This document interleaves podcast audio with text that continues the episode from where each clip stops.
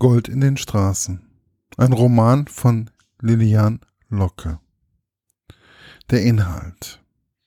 In ihrem außerordentlichen Debüt gelingt Lilian Locke das Psychogramm eines Handlungsreisenden unserer Zeit. Thomas Meyer ist Makler für Luxusimmobilien und ein brillanter Verkäufer, süchtig nach der Kontrolle und Manipulation, spürt er jede Regung seiner Kunden, spielt mit ihren Wünschen und verwandelt diese für seine Firma in Gold.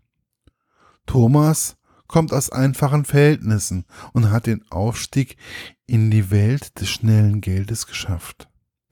Der nächste Karrieresprung zum Greifen nah. Als sein Vater stirbt, wittert Thomas das große Geschäft. Die geerbte Schuhmacherei steht auf lukrativem Baugrund. Der Korb könnte Meyers größter Erfolg oder auch sein größter Fehler werden. Die Rezension.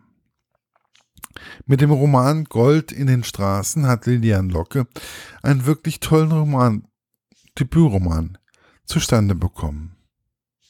Sie beschreibt eindringlich, wie Thomas Meyer als Makler immer mehr Erfolg und ein tolles Gespür für seine Kunden hat. Und geht so, das geht so lange gut, bis sein Vater stirbt, er in der Firma aufsteigt und eigentlich glücklich sein sollte. Das Buch zeigt einem einstringlich, dass berufliches Vorankommen nicht unbedingt mit dem inneren Seelenfrieden einhergehen muss. Er verliert sein Gefühl für das Bedürfnis seiner Kunden und kann auch nicht mehr seine Vorgaben für sein Geschäft erfüllen. Der Roman lässt sich schnell und schlüssig lesen. Auch sind die Orte, die sie beschreibt, für Menschen, die in der Gegend leben, wiederzuerkennen. Sie schreibt relativ einfach, aber trotz allem sehr emotional.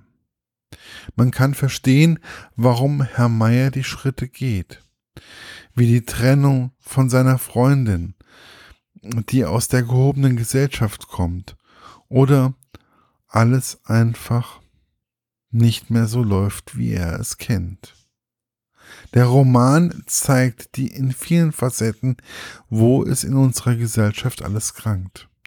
Und er zeigt auch, wie man andere eigentlich glück, wie man für andere eigentlich glücklich sein müsste, weil alles beruflich gut läuft.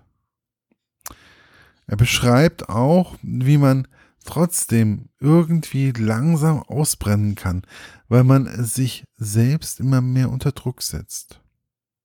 Der Roman zeigt, dass man anderen misstraut, mit sich selbst nicht zufrieden ist und man kann ihn einfach als mahnendes Beispiel nehmen.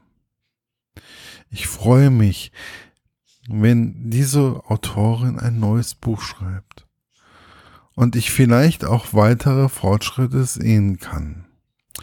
Und man einfach wieder ein gutes Buch deutscher Gegenwartsliteratur in, in den Händen halten kann.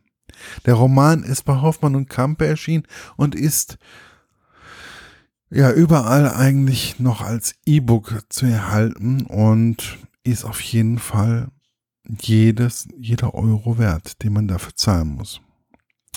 Wenn man Glück hat, kriegt man es vielleicht auch nochmal als gebundenes Buch. Und so ein schönes gebundenes Buch macht einen vielleicht auch noch ein bisschen zufriedener, ein bisschen glücklicher. Aber Augen auf. Ne? Viel Spaß beim Lesen und bis bald, euer Markus von der Literaturlaunch.eu.